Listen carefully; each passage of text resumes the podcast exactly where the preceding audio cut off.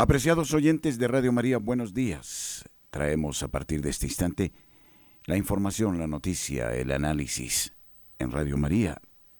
Les estamos eh, saludando desde nuestros estudios en la ciudad de Bogotá.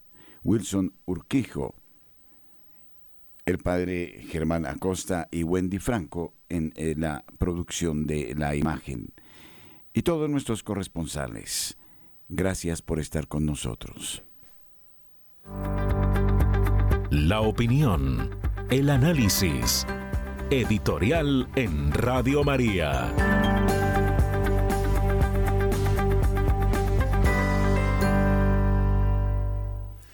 Monseñor Héctor Aguer, obispo emérito de La Plata en Argentina, hace todo un análisis de una palabra, de la palabra progreso.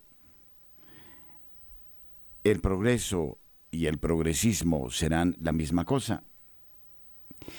Es que muchos pensamos que para que se nos eh, defina como progresistas debemos estar evolucionando siempre con el paso de los días y adaptándonos a lo que los días nos dicen. Pero no es eso precisamente progreso, eso es progresismo. El progreso se fundamenta, tiene una columna portante que es, en el caso eclesiástico, el Evangelio, el magisterio recto de la Iglesia y su más rica tradición. Y desde esta base se constituye el auténtico significado del ser humano y del modo como el ser humano debe vivir para estar bien. El progresismo, en cambio, es eh, palabra que gusta a aquellos que hacen alarde de ser actualizados. Y para que se les diga que son actuales, deben prescindir de los principios inamovibles de la fe y adaptarse a los tiempos. Ya no es el Evangelio el que señala el modo de vida, sino los nuevos tiempos los que obligan al Evangelio a una relectura. Y dice Monseñor Aguer que podríamos considerar el evolucionismo como una especie de epónimo eh, del progresismo y también en el aspecto religioso. Y hoy se nos dice que para estar al día debemos renunciar a los dogmas fundamentales de la Iglesia, eh, que debemos asumir los principios de un mundo cambiante, de un mundo que eh, es inmediatista, de un mundo que no hace compromisos a largo plazo y que por eso mismo debemos abandonar el rigorismo legal de un mundo en el que ya el concepto de pecado es desueto y por eso debemos dar palmaditas en la espalda diciendo que todo está bien y que todo entra dentro de la misericordia de Dios. Es un sistema de ideas y actitudes de avanzada que se despega orgullosamente de toda adhesión a la tradición. Y entonces también habría que hacer un análisis entre la palabra tradición y la palabra tradicionalismo. Porque todo lo que suene a tradición pareciera más bien traición por estos días. Y resulta que la tradición no califica necesariamente a la persona como conservadora, por conservar por conservar. Se trata de mirar a lo que Jesucristo dijo, a lo que Él predicó, a lo que Él enseñó, al motivo por el cual nosotros adherimos a Él, según el catecismo, en obediencia filial. El así llamado modernismo de principios del siglo XX y que prosiguió en el tiempo fue descrito y condenado por San Pío X en la encíclica Pascendi Domenici Gregis y el decreto Lamentabili Sane Exitu. En él confluían una filosofía de cuño kantiano, racionalista, que repudiaba el pensamiento aristotélico tomista, los estudios positivos de la Sagrada Escritura de inspiración protestante liberal, y el afán de igualar la cultura cristiana con la que reinaba en una Europa configurada por las revoluciones del siglo XIX, las cuales tenían su raíz en la Revolución Francesa de 1789, dice Monseñor Aguer, y su iluminismo. Bueno, yo me acuerdo en el seminario, alguna vez un formador me dijo, predique padre, no, bueno, predique usted, no, no era padre, era seminarista, y prediqué, y levantó su mano y me dijo, ah, no, parece que tiene facilidad de palabra, pero definitivamente usted es de la línea mm, de Tomás de Aquino. Estás quedado, viejo, me dijo. Me lo acuerdo y nunca lo olvidaré. Los modernistas padecían una especie de incomodidad como si fuesen ajenos hubieran quedado afuera de lo que la edad moderna proponía. Además reinaba en el modernismo la confusión entre la doctrina, sus contenidos y los modos de expresión. Y este progresismo avanza. Para ser bien mirados, bien aceptados en los círculos de referencia, debemos hacer alarde de eso. Bueno, también conocí el caso por allá, no aquí, de alguien que hacía alarde de progresismo y después dice que fue candidatizado para buscar la causa de un santo. Yo no entendí eso, nunca. San Vicente Monje Galo, romano del monasterio de Lerins a mediados del siglo V, había distinguido en su conmonitorium entre la expresión de la verdad cristiana, que lógicamente se reubicaba en las diversas épocas y culturas expresándose de un modo nuevo, pero sin modificaciones o añadidura de cosas nuevas. El progresismo católico se desarrolló bajo el influjo del llamado espíritu del concilio del Vaticano II, que se celebrara en 1962-1965.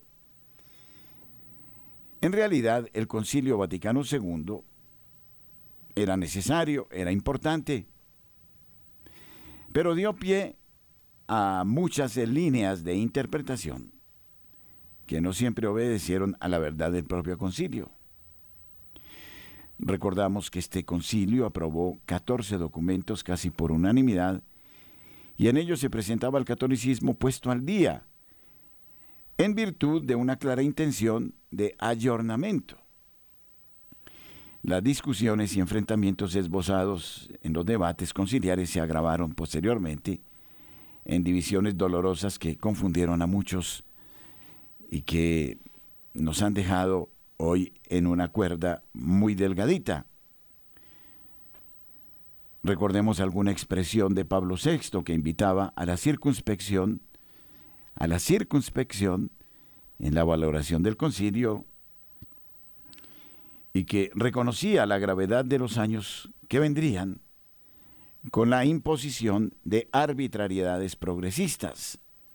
Esperábamos una floreciente primavera y sobrevino un crudo invierno por alguna rendija el humo de Satanás se introdujo en la casa de Dios, aceptaba el propio Pablo VI. Sí, en los días que corren pareciera que el Concilio Vaticano II, en su tenor original, expresado en sus textos, ha pasado, ha pasado a engrosar los bártulos en desuso y le hacemos decir lo que a nosotros nos interesa. Y muchos hablan del Concilio Vaticano II como más importante que el propio Evangelio, su Concilio Vaticano II, no el auténtico Concilio Vaticano II. Bien, estamos en esta niebla, en esta espesura, que no sabemos si nos lleva a encontrarnos con el monstruo. Ustedes se acuerdan de la serie El Santo de Simón Templar hay una escena en la que Simón Templar investiga un monstruo por allá, no sé si en Escocia o Gales, en un lago, y no discierne, no sabe nada, porque la niebla es muy espesa. Pero lo cierto es que el monstruo se tragaba a todos los despedazaba. Y resulta que era una draga. Por estos días no sabemos hacia dónde ir, a qué cosa atenernos, y entonces el monstruo nos fagocita, nos destruye, tritura nuestros huesos. Pero menos mal que existe eso que siempre se ha definido como el sensum fidelium. El pueblo de Dios sabe hacia dónde caminar, hacia Jesucristo y hacia su palabra rectamente interpretada. No hay nada que hacer. Se necesita romper con lo que el mundo dicta, con lo que impone el nuevo orden mundial y los foros y todo eso, que también pareciera entrar dentro de los linderos de la dehesa de la Iglesia Católica. Y en ese sentido debemos pedir al Divino Espíritu un gran don de discernimiento. Nuestros corresponsales tienen la palabra en Notas Eclesiales.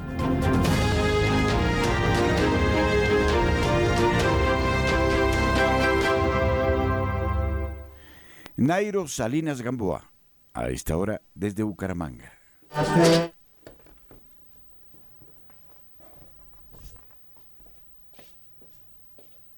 Germán Acosta, muy buenos días para todos los oyentes de Radio María. Iniciamos contándoles que la Arquidiócesis de Bucaramanga, desde mañana 3 de febrero y hasta el próximo 11 de febrero, se celebrará la Semana Arquidiocesana de la Salud y por tal motivo el arzobispo de Bucaramanga, Monseñor Ismael Rueda Sierra, nos invita a vivir en comunión, participación y misión, orando de manera especial por quienes sufren.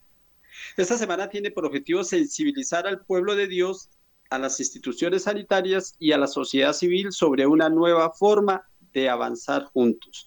Monseñor afirma que esta primera semana pastoral del año es la oportunidad para pensar y agradecer la labor de los animadores de la pastoral de la salud, de los servidores de la comunión, en el compromiso de los familiares y de los voluntarios, gracias a los cuales se manifiesta en todo el mundo que Jesús ha venido a salvar al ser humano en toda su integridad y unidad de cuerpo y alma. Asimismo, la Eucaristía de apertura a la Semana de la Salud será el próximo domingo 4 de febrero desde las 10 de la mañana en la Catedral Metropolitana de la Sagrada Familia. Durante la semana habrán encuentros con los animadores de la Pastoral de la Salud y del Servicio de la Comunión a los enfermos y ancianos. También tendremos encuentros de capellanes y párrocos en cuya jurisdicción hayan hospitales y clínicas. Habrán comités bioéticos de las clínicas, comités éticos de las facultades de la salud y comités universitarios de la ética de la investigación. La semana finalizará con la 32 Jornada Mundial del Enfermo, la cual será celebrada a nivel parroquial. Pueden ingresar a la página de la arquidiócesis, allá encontrarán las fechas, horarios y lugares de estos encuentros. Y cambiando de tema, comenzó febrero y no hay servicio en los centros de desarrollo infantil, los CDI en Santander. Son más de mil familias y usuarias de los centros de desarrollo infantil de CDI, del CBF y CBF en Santander que están exigiendo que se reanude la contratación de educadoras para recibir este servicio. Decenas de ellas se reunieron con funcionarios de la Secretaría de la Mujer Departamental luego eh, que, que hicieran un plantón en la puerta de la gobernación. Al respecto, la directora regional del Instituto Colombiano de Bienestar Familiar, Miriam Roseli Cáceres, dijo que ya están en el proceso de contratación. En la página web de la ICBF desde el 26 de enero se está haciendo el proceso de evaluación de las 1.417 ofertas recibidas a nivel nacional para la prestación de los servicios a la primera infancia. En Santander, dicho proceso se surtirá a través de 56 contratos para la atención integral a la primera infancia. Desde Bucaramanga y para Notas Eclesiales, Nairo Salinas Gamboa, feliz y bendecido fin de semana. Gracias a Nairo Salina Gamboa. Ahora Julio Giraldo trae la información desde Barranquilla. Buenos días.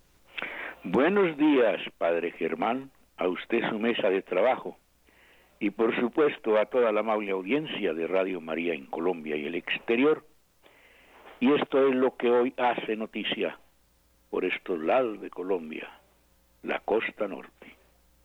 En Barranquilla, decía desde ayer, la noticia hoy es la gran guacherna, que empieza ese desfile multicolor, multitudinario, lleno de folclor, lleno de alegría, pero también lleno de bebidas embriagantes. Este desfile empieza a las seis de la tarde. Desfilarán, oígase bien, por eso el carnaval de Barranquilla es el carnaval de Barranquilla y no ha empezado el carnaval. Este es el preámbulo. El carnaval no empieza hasta el otro sábado, es decir, de mañana en noche. Desfilan hoy 13.500 hacedores del carnaval. Eso está allí entre cumbias, entre grupos folclóricos, entre garabatos, entre marimondas, entre todo, todo esto que funciona allí, desfilarán hoy por las calles de Barranquilla, que estarán repletas desde las seis de la tarde. Ya, ya está paralizado todo, porque las calles las están preparando para eso. Entonces, esta es una noticia para los barranquilleros que con esto olvidan un poco lo que han considerado ellos la desgracia más grande que les ha pasado en toda la historia, el que no se celebren los Juegos Panamericanos aquí. ¿Cómo exageramos las cosas, yo? Parece que el mundo se hubiera acabado, porque esos Juegos no se van a celebrar en Barranquilla. Pero entonces la guacherna de hoy les hace olvidar un poco esto y mañana amaneceremos los que vivimos aquí, unos después de haber dormido toda la noche, viendo los toros desde las barreras, y los otros viviendo el guayabo, y tal vez aguantando hambre porque se gastaron la práctica de, del mercado en la guacherna, cuyos palcos también son costosísimos. Una noticia lamentable. Ayer en la tarde, se produjo un incendio en una pequeña casa en el barrio Las Palmas de esta ciudad. Allí funcionaba una fábrica de muebles, un emprendimiento, creo uno. Y resulta que un niño de tres años y su padre murieron carbonizados. Y la mamá y otro y el otro hijo están en este momento en una clínica en cuidados intensivos con pronóstico reservado. Triste, lamentable noticia. Y una familia que entra a esto del emprendimiento para ganarse la vida como Dios manda, con el sudor de su frente, y le llegue la mala suerte en esta oportunidad, con el incendio que allí se produce, y toda la familia se acaba en unos segundos. Esto es triste, lo sentimos, nos conmueve esta tragedia. Y finalmente también eh, el flagelo de la extorsión. Llega Barranquillita, Barranquillita es allí cerca al mercado general, en donde los pobres vendedores también, gente muy pero muy pobre, que vende allí sus yuquitas, su platanito, para ganarse 15 o 20 mil pesitos diarios para llevar a la casa la comida.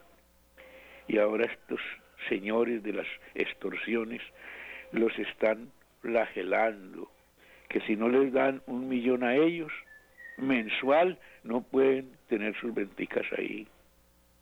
Y uno pregunta, Padre Germán, ¿dónde están las autoridades? ¿Qué es lo que hacen? ¿Por qué no han podido enfrentar esto?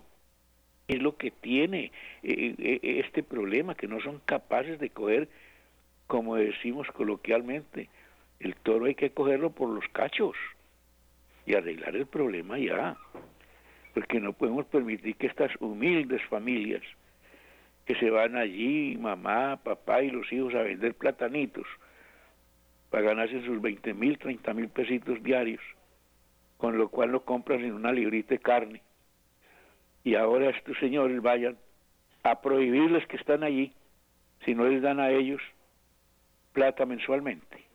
Bueno, roguémosle a Dios y a la Virgen María que esto mejore y que ya muy pronto estaremos aquí dando noticias positivas cuando digamos se acabó la extorsión, se acabó el secuestro. Oiga, qué noticia tan linda esa.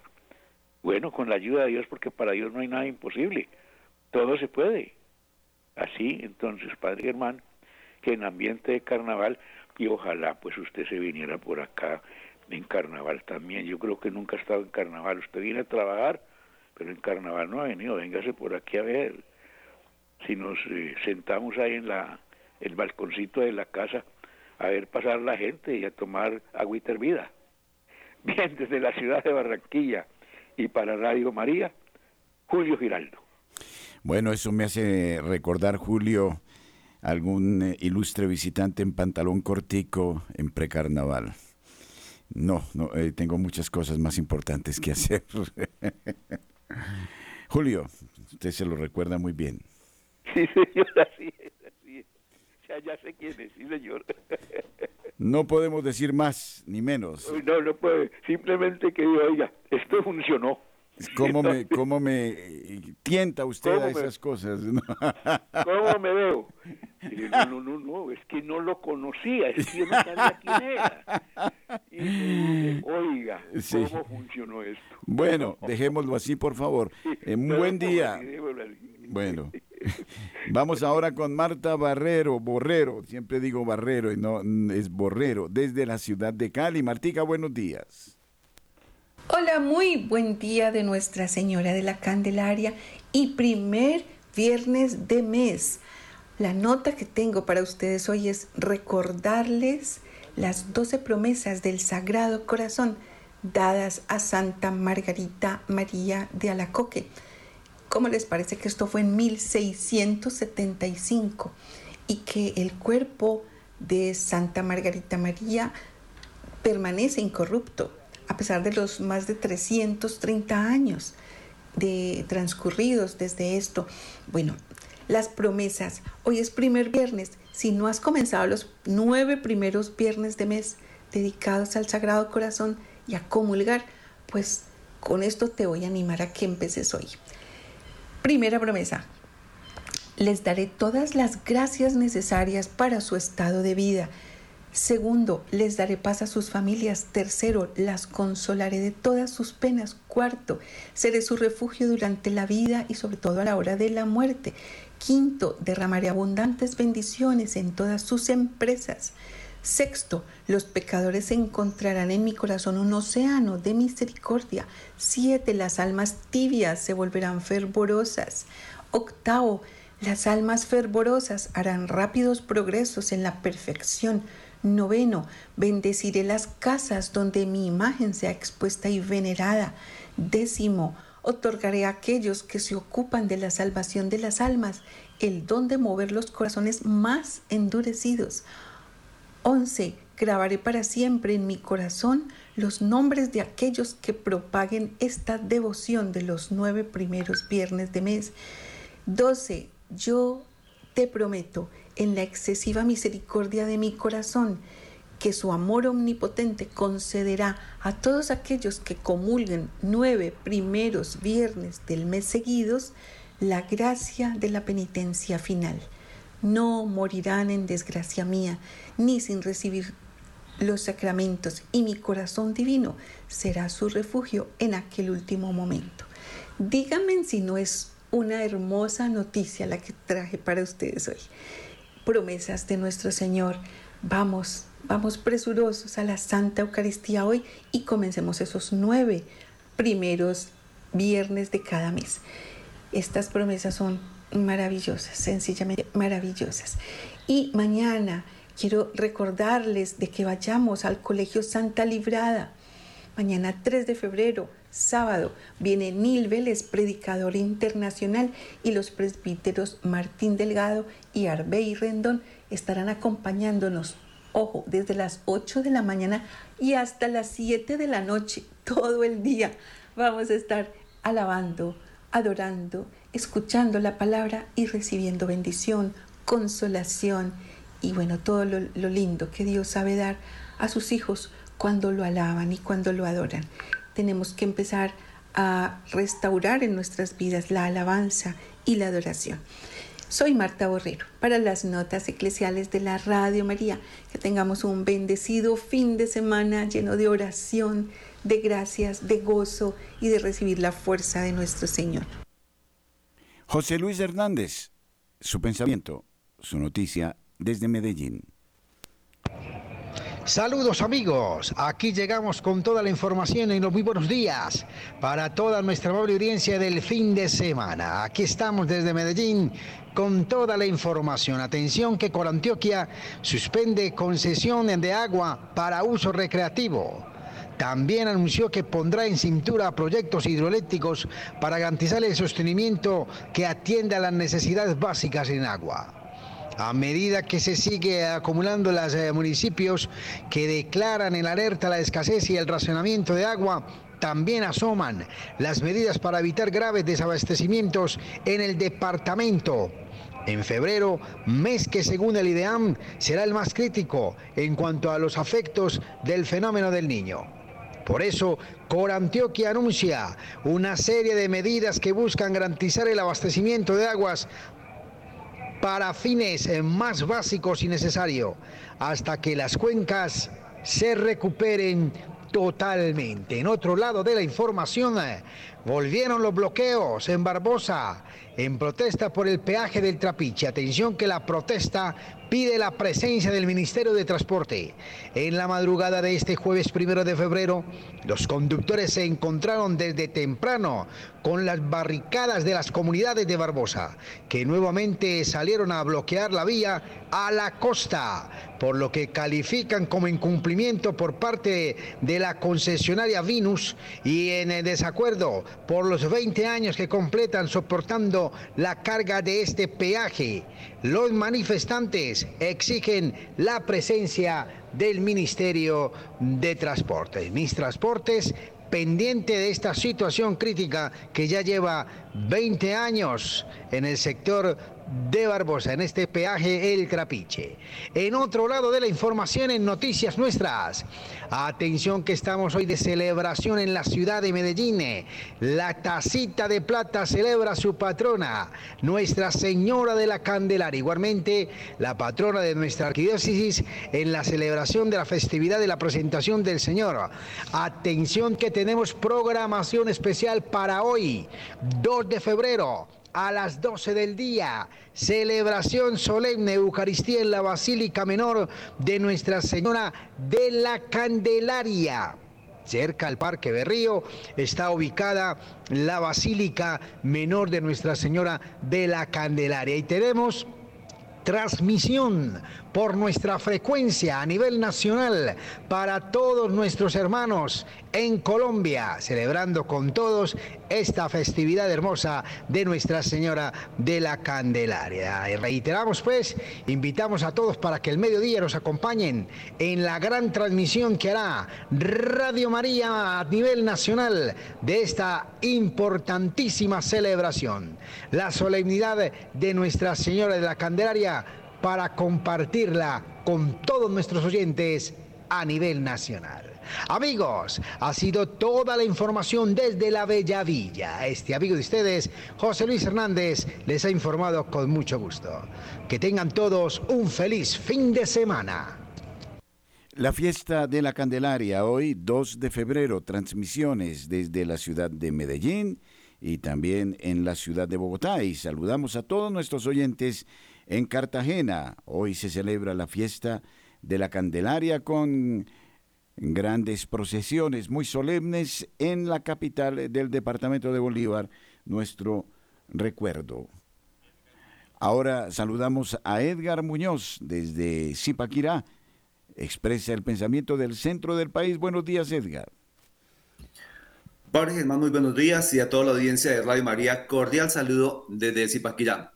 Bueno, la nota más importante tiene que ver con eh, una decisión que ha tomado el alcalde de Zipaquirá en prohibir el consumo de sustancias psicoactivas cerca de instituciones educativas, parques y la zona turística. En el Parque La Esperanza, uno de los lugares más afectados, el alcalde de Zipaquirá, Fabián Rojas, anunció la entrada en vigencia del decreto número 51 del 31 de enero mediante el cual busca dar respuesta al clamor de la comunidad ante la presencia de consumidores y expendedores de alucinógenos que se han venido apoderando de los espacios públicos de la ciudad. Según la medida adoptada, queda prohibido durante las 24 horas del día el consumo de sustancias psicoactivas, inclusive la dosis mínima, a 300 metros de instituciones educativas públicas o privadas, polideportivos y parques, como también las zonas históricas de interés cultural o turístico, salones comunales, el clúster turístico de Catedral de Sal y su domo salino. Es importante notar que esto se emana, bueno, digamos que en el pasado pues esto estaba prohibido, pero es que el año pasado, el 27 de abril, la Corte Constitucional dejó en manos de los gobiernos locales regular estos numerales 13 y 14 Código de Policía que hace referencia al consumo. Y entonces estamos, y creo que todo el país está en esa situación del consumo constante en espacios públicos, que son para el deleite de la comunidad, de la familia, pero que están llenos de consumidores y expendedores. En este sentido, el alcalde de Bogotá, pues también alista un decreto, el doctor Carlos Fernán Galán anunció ayer que en los próximos días estará sacando un decreto que prohíbe en Bogotá el consumo de alucinógenos en, en parques, en lugares públicos, porque esto ha venido cogiendo fuerza en todo el país. Esperemos ese decreto del alcalde de Bogotá, podría ser la próxima semana. Bien, cambio de tema, usted ya compañeros ha mencionado de la fiesta de la Candelaria hoy, que es tan importante a nivel nacional y en este caso de Barranquilla o igual de Medellín, de Cali, y también es la fiesta de la vida Mm, de la vida consagrada de los religiosos, de las religiosas. Pues tenemos invitados hoy a la hermana Edith Roqueme del Famulato Cristiano de Casaf. ¿Y por qué? Por una, porque esta comunidad está celebrando 30 años de presencia en Zipaquirá, han hecho un trabajo grandísimo por la familia, pero lo otro importante y como noticia es que han lanzado un documento muy importante para la preparación del matrimonio. Ellas tenían quizá uno de los documentos más importantes a nivel nacional ahora lo han renovado y sale esta eh, nueva publicación que recientemente se ha lanzado con el equipo diocesano pastoral, con los sacerdotes, con el obispo Monseñor Héctor Cubillos Peña, y tiene un trabajo que, pues a toda luz para el país, se convierte en un documento. Hermana Edis Roqueme, del Centro de Apostolado de la Familia Casaf, bienvenida. Cuéntenos cómo se logró este trabajo y qué propósito tiene. Buenos días, gracias por la invitación. Un saludo a todos los que nos eh, ven y escuchan a través de Radio María. Sí, gracias por permitirnos compartir esta, este regalo de Dios, como es eh, estos textos de preparación al sacramento del matrimonio. Es un texto para el orientador y un texto para, para los futuros esposos. Este material es fruto del trabajo de, podríamos decir, de 57 años de experiencia, 47 años de experiencia de preparación al sacramento del matrimonio aquí en la diócesis de Zipaquirá. Y pues atendiendo también al documento que salió el año pasado eh, de los itinerarios, itinerarios catecumenales para la vida matrimonial, eh, elaboramos este texto gracias a la experiencia que el Señor nos ha regalado, al apoyo de todos los laicos, de los sacerdotes, de todos los que nos colaboran y todo lo que las parejas pues nos han aportado a lo largo de estos 47 años de preparación al matrimonio. Hermana, este documento puede ser eh, facilitado a cualquier diócesis, a cualquier parte del país, instituciones que quieran trabajar por la familia, por el matrimonio. Sí, sí, claro. Sí, este, este material pues está a disposición de quienes quieran aprovechar esta experiencia, porque esa es una de las cosas hermosas de estos textos, y es que precisamente fueron elaborados a partir de la experiencia, no es al contrario de un escritorio para poner en, eh, la práctica, sino que la experiencia la hemos eh, condensado, la hemos puesto aquí, la hemos organizado para compartirla con todos. Sí, hermana, un poco del esquema general, así rápidamente, de cómo se hacen estos cursos en CASAF, que son pues muy bien diseñados. ¿Qué contienen en cuanto a quienes lo dictan y demás? Bueno, eh, como, Edgar decía, CASAF es el Centro Apostólico de Servicio a la Familia y aquí hemos tenido esta experiencia con, las parejas.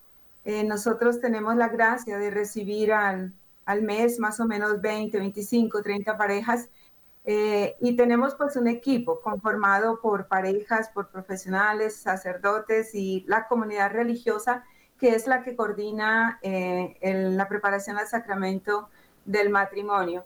Y bueno, además de las, de las charlas que en este documento, en este texto, están eh, basadas en la liturgia nupcial, como nos lo piden los itinerarios catecumenales, que la liturgia nupcial es un camino pedagógico que cubre todas las dimensiones de la vida matrimonial, antropológica, eh, bíblica, eclesial, ¿sí? Eh, de relaciones entre ellos.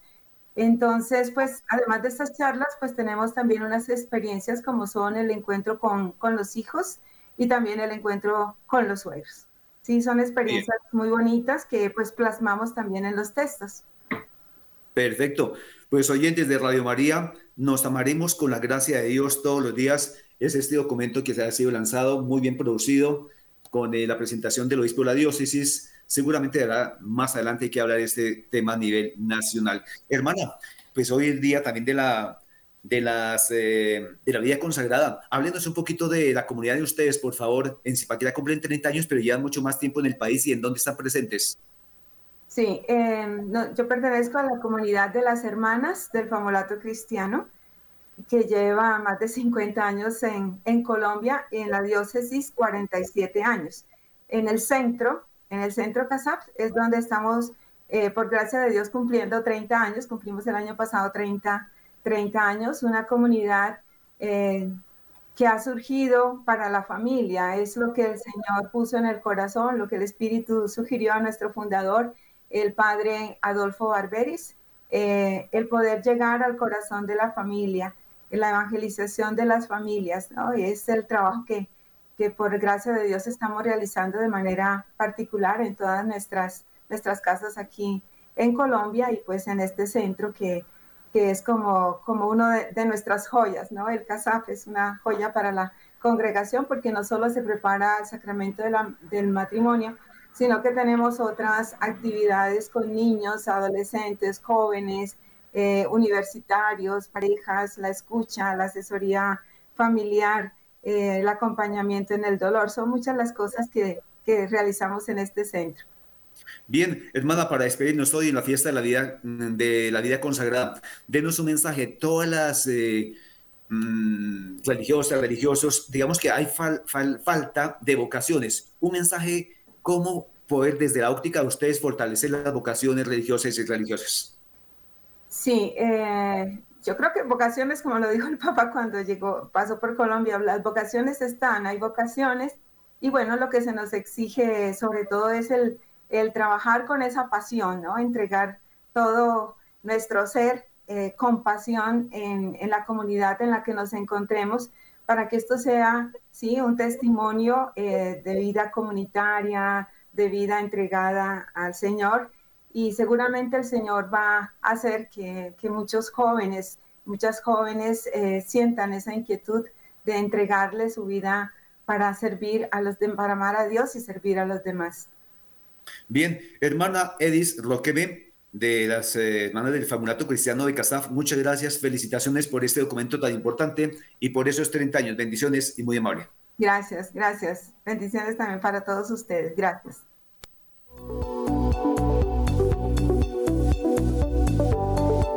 Radio María, en el canal de Claro Música y de Claro Música Televisión, de manera capilar, deja oír su voz en todos los hogares de Colombia.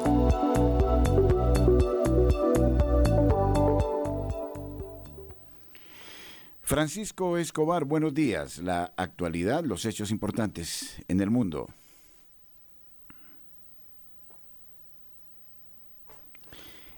Aquí vamos el micro. Bien. En, tanto, el padre Ripperger dice, la guerra espiritual de nuestro tiempo es una oportunidad para convertirnos en santos. El exorcista explicó que el aumento de la obsesión y opresión demoníaca se debe a que la gente está haciendo muchas cosas malas, ya que los miembros de la iglesia son menos santos. Esto lo ha señalado un exorcista eh, que es eh, muy conocido, el eh, padre Ripperger. Estamos en una auténtica batalla espiritual. Ha dicho, estamos involucrados en una guerra espiritual que representa una oportunidad para convertirnos en santos. El conocido exorcista de una charla de una hora en la icónica Catedral de San Patricio de la ciudad de Nueva York sobre los niveles de guerra espiritual.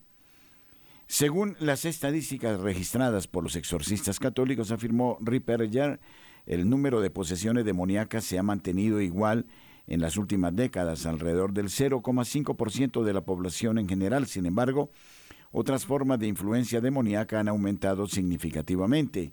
Las tasas de obsesión diabólica están aumentando drásticamente, dijo. El exorcista explicó que el aumento de la obsesión y opresión demoníaca se debe a que la gente está haciendo muchas cosas malas y a que los miembros de la iglesia son menos santos. Todo pecado mortal es una puerta abierta a la posesión, advirtió. Ripperger dijo que el tiempo promedio que lleva a liberar a alguien que está completamente poseído ha aumentado dramáticamente en las últimas décadas. Antes de 1963, el tiempo medio para liberar a alguien de la posesión total era de uno o dos días, quizá una semana fuera. Después de 1963, lo que antes tomaba de uno a dos días pasó de ocho meses a dos años para liberar a la persona promedio. Entonces ahora se necesitan en promedio cuatro años para liberar a alguien. Hay dos razones. Una es que el mundo es mucho más malvado y los demonios son mucho más poderosos. El segundo componente es eh, cómo funcionan los exorcismos, lo que llaman ex opere operantis ecclesiae. ¿Qué significa eso? Significa que cuán santa es la gente en la Iglesia Católica determina cuán efectivas son las oraciones cuando entro en la sesión. Eh, desde ese punto de vista, la oración es fundamental. Eso nos dice que hay problemas con los miembros eh, que incluso trabajan en esta tan delicada área no son tan santos como lo eran sus homólogos del pasado, afirmó. Ahora sí, establecemos contacto con Francisco Escobar. Sí, padre, es una situación muy impresionante. En segunda de Tesalonicenses 2 dice que para que se manifieste el anticristo, el hombre de pecado, el hijo de la perdición que se opone contra Dios, eh, antes ha de venir la apostasía. Pues bien, hace poco la BBC sacó un especial sobre el llamativo auge de la brujería pagana y su conexión con el activismo político de los millennials. Esto es algo bien interesante. Suena extraño, pero en Estados Unidos son cada vez más las personas que admiten abiertamente profesar la brujería, el paganismo, el ocultismo, que se multiplican. Eh, el número de adeptos ya llega, dicen que a 350 millones de brujas eh, debidamente autorizadas, imagínense eso. Hay una señora que se llama Tara Isabella Burton, teóloga estadounidense, autora de Ritos extraños, nuevas religiones para un mundo sin Dios, que llama la atención sobre esa moda y dice que el 90% de la gente contemporánea sabe sobre ocultismo, bien sea por Harry Potter, Drácula, el Halloween, bueno, Hoy casi la totalidad de la población podría ser tildada como ocultista. El asunto es que tanto lo aplica, porque los casos de posesiones, infestaciones, hechizos y brujerías se están dando cada vez a edad más temprana, como lo señala el padre. Definitivamente, el mundo busca una respuesta a lo espiritual, pero la busca donde no debe ser. Pero yo quisiera hablar de los casos de sífilis de transmisión sexual. Se disparan a los niveles más altos en 70 años, según muestran los datos de la CDC. Las principales autoridades sanitarias han reconocido que la única manera de evitar enfermedades de transmisión sexual como la sífilis es seguir esencialmente la ética moral sexual propugnada por el cristianismo, es decir, la abstinencia antes del matrimonio o la monogamia comprometida. Sí, los casos de sífilis están en su nivel más alto en siete décadas, según nuevos datos publicados por la CDC. La noticia llega mientras la cultura popular continúa celebrando la promiscuidad y la homosexualidad, a pesar de que ambas conductas son conocidas como transmisores de la enfermedad. Un informe de la CDC publicado el 30 de enero indicó que en 2022 se habían notificado 207.255 casos de enfermedad de transmisión sexual. Esa cifra incluía más de 3.700 casos de sífilis congénita en, recién nacidos. Según un comunicado de prensa emitido el mismo día por el Departamento de Salud y Servicios Humanos de Estados Unidos, esas cifras representan la tasa más alta desde la década de 1950 y un aumento del 80% incluso desde 2018 y la tasa de recién nacidos con la enfermedad es 10 veces lo que era en 2012. La crisis de sífilis en nuestro país es inaceptable, dijo el secretario del HHS, Xavier Becerra, en el comunicado de prensa, promocionando las acciones que están llevando a cabo la administración Biden-Harris para ayudar a garantizar que estemos mejorando los resultados. Para los padres biológicos y los recién nacidos debemos evitar más muertes causadas por la sífilis congénita, una enfermedad totalmente prevenible. Bueno, dígase lo que se diga, acéptese lo que se acepte. Mm, eh, los hombres disimulamos, la naturaleza no perdona, Francisco.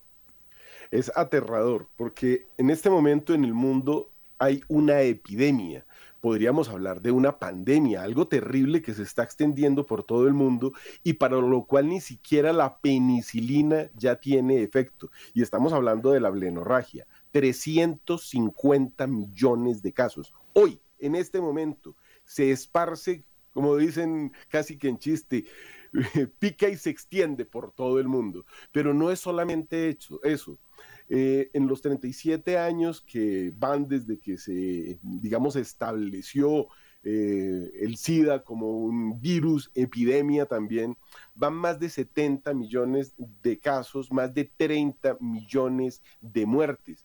En este momento hay casi 40 millones de personas que viven con el SIDA.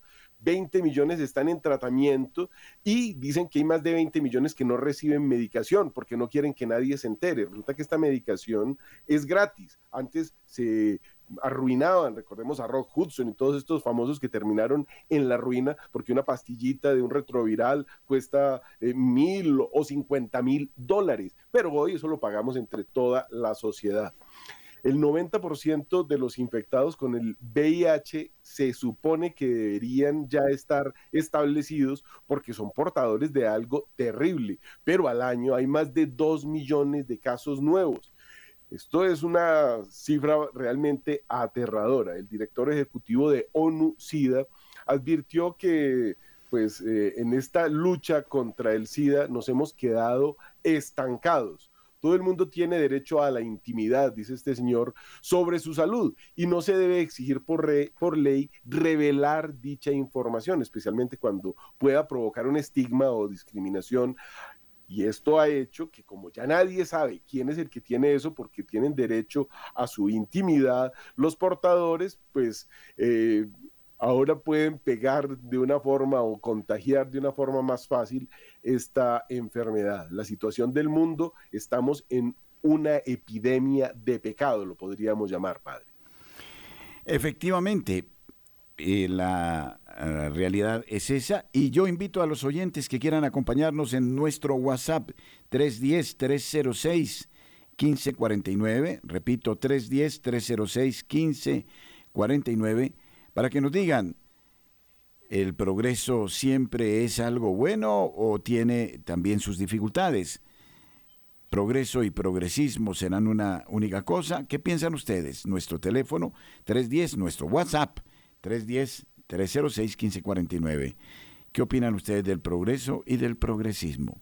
En tanto, a las 8.51 minutos en la mañana les comentamos que los científicos piden, según Live Side News, una moratoria global sobre las inyecciones de ARNM y su eliminación inmediata del calendario infantil, un artículo de revisión publicado la semana anterior en la revista Curious. Es el primer artículo revisado por pares que pide una moratoria global sobre las vacunas de ARN COVID-19. Los autores dicen que los datos reanalizados de los ensayos de los fabricantes de vacunas y las altas tasas de lesiones graves posteriores a la inyección indican que las vacunas de terapia génica de ARNM no deberían haber sido autorizadas para su uso. Este artículo fue publicado originalmente por The Defender. Los gobiernos deberían respaldar una moratoria global sobre las vacunas de ARNM hasta que se hayan investigado a fondo todas las dudas sobre su seguridad según los autores de un nuevo artículo revisado por pares sobre los ensayos de la vacuna COVID-19 y la campaña mundial de vacunación publicado la semana pasada en Curious Journal of Medical Science. Eh, Curious es una revista médica general de acceso abierto revisada por pares basada en la web que utiliza la revisión por pares previa de la publicación. Los autores encuestados publicaron investigaciones sobre los ensayos de vacunas de las compañías farmacéuticas y los eventos adversos relacionados. También pidieron que las vacunas contra COVID-19 sean eliminadas inmediatamente del calendario de vacunación infantil. Bueno, es un tema que hay que afrontar, aunque no nos guste. Y es que los defensores eh, de los nuevos órdenes mundiales quieren que nos extingamos. Esto es así de simple. Existe un movimiento que se llama el nuevo ecologismo ideológico. Y un señor, Estefano Fontana, dio una conferencia advirtiendo al mundo entero lo que está pasando, abro comillas. El regreso a la naturaleza anima las políticas globales con la llamada transición ecológica y con el objetivo de sustituir los hidrocarburos por energías renovables. Eso pareciera algo muy diferente de lo que estamos diciendo, pero miren, es un proyecto globalista que no es viable porque es demasiado caro. El proyecto requerirá un gasto de 150 mil millones de dólares en estos 10 años, según las estimaciones de COP28 en Dubái, donde el Papa Francisco no pudo asistir por problemas de salud, pero envió una misiva en donde exhorta a salir de las estrecheces de los particularismos y nacionalismos, que son esquemas del pasado y que han presentado en muchos casos un obstáculo para poner freno a la codicia, dice él. La Unión Europea, por ejemplo, está interviniendo en materia de eh, hipotecas, casas, automóviles con el objetivo de reducir la cría de ganado, reducir la producción agrícola para reducir las emisiones de nitrógeno y así también reducir un poco la población mundial. Por un lado promueven el retorno a la naturaleza y por el otro niegan la naturalidad de las dimensiones humanas y remodelarlas. Y así el aborto el año pasado fue la primera causa de muerte en el mundo. Es ya la primera causa de muerte desde hace años nada menos que 50 millones de abortos el año pasado, padre. Impresionante. Y es una verdadera catástrofe de la que eh, debemos eh, seguir siempre hablando. Pero decía algún eh, analista que si somos o si caemos en el relativismo de lo moral, pues vamos perdiendo la autoridad también para hablar de estos temas que deben ser enfrentados de manera decidida, abierta. No podemos aceptar lo que nos imponen los no creyentes, los indiferentes, los deístas. Esta política no obedece a la verdad ni a la dignidad de la persona humana. Hoy es 2 de febrero, Día de la Virgen de la Candelaria. Hoy saludamos a todos los consagrados, obispos, sacerdotes, diáconos, religiosos, a todas las familias eh, que en la iglesia han querido dedicarse de una manera plena al servicio de Dios y de sus hermanos, a quienes hemos elegido al Señor como el amor fundamental desde el que hacemos una eh, mm, interpretación y una vida eh, de servicio a los demás Pedimos a la Madre de Dios por todos los consagrados de la Iglesia Universal. ¿Vale la pena consagrarse en estas épocas, Francisco? Definitivamente, sin Dios estamos totalmente vacíos y perdidos. Pero esto nos lleva a la noticia que me parece que es fundamental de hoy, porque la Santa Sede anunció la ordenación episcopal de Monseñor Hu Jinshun, nuevo obispo de la prefectura apostólica de Shou, en China. Es el tercer obispo católico ordenado esta semana en este país asiático. Lo representa pues un paso importante en las relaciones de Roma y Pekín, sobre todo una consolidación del acuerdo sobre el nombramiento de obispos firmado en el 2018. El Vaticano señaló que el reconocimiento de Monseñor Peng fue precedido por una larga y fuerte presión por parte de las autoridades chinas. Pero la erección de la diócesis de Weifang se produjo también poco después de la decisión de reconocer a Monseñor Giuseppe Zembin como obispo de Shanghái, trasladándolo desde Jaimén, cuando en realidad ya había sido nombrado unilateralmente, hace más de tres meses, por un consejo de obispos chinos, es un organismo que la Santa Sede nunca ha reconocido. Estos obispos, recordemos que la mayoría de los casos son policías que el gobierno chino pone, no son realmente consagrados, que es lo que estamos celebrando hoy, el Día de los Consagrados. Es decir, en China la Iglesia patriótica ordena, traslada, crea diócesis o la sierra, demuele iglesias u ordena que en las mismas sea exhibida la imagen del camarada Xi y sus frases que educan más que la Biblia, según los nuevos obispos, padre. Bueno, y terminemos en nuestro informativo diciendo que la policía de Panamá localizó a José Luis Lacunza, obispo de David, en una zona boscosa dentro de su coche con signos de desorientación. La Conferencia Episcopal de Panamá confirmó que el cardenal de 79 años y natural de Pamplona, en el distrito de Boquete, a 39 kilómetros de la ciudad de David, dentro de su vehículo y desorientado, aunque en buenas condiciones de salud. Monseñor Lacunza ha sido trasladado a un hospital privado de David, la capital de la provincia de Chiriquí, y situada a unos 445 kilómetros de la capital, para una evaluación. El purpurado salió de su casa el martes vestido de laico con su coche a hacer gestiones y desde entonces no había dado señales de vida. El cardenal dejó en su casa tanto el teléfono como el resto de pertenencias personales. Tras pasar 48 horas de desaparición, la iglesia panameña dio la voz de alarma y pidió a la policía que se investigara su desaparición. Afortunadamente el cardenal ha sido hallado en buen estado. El momento cuando unidades de la Policía Nacional abordan al cardenal José Luis Lacunza, quien se encontraba en el asiento del conductor de un auto en Boquete tras 48 horas de desaparición. Realmente una noticia mm, preocupante, pero puede ser que el cardenal ya presentaba algunos asomos de Alzheimer. Bien, muchas gracias a Francisco Escobar, a nuestros corresponsales, a Vanessa Franco y a Wilson Urquijo. Buen día, buen primer viernes, buena fiesta, buena fiesta de la Candelaria.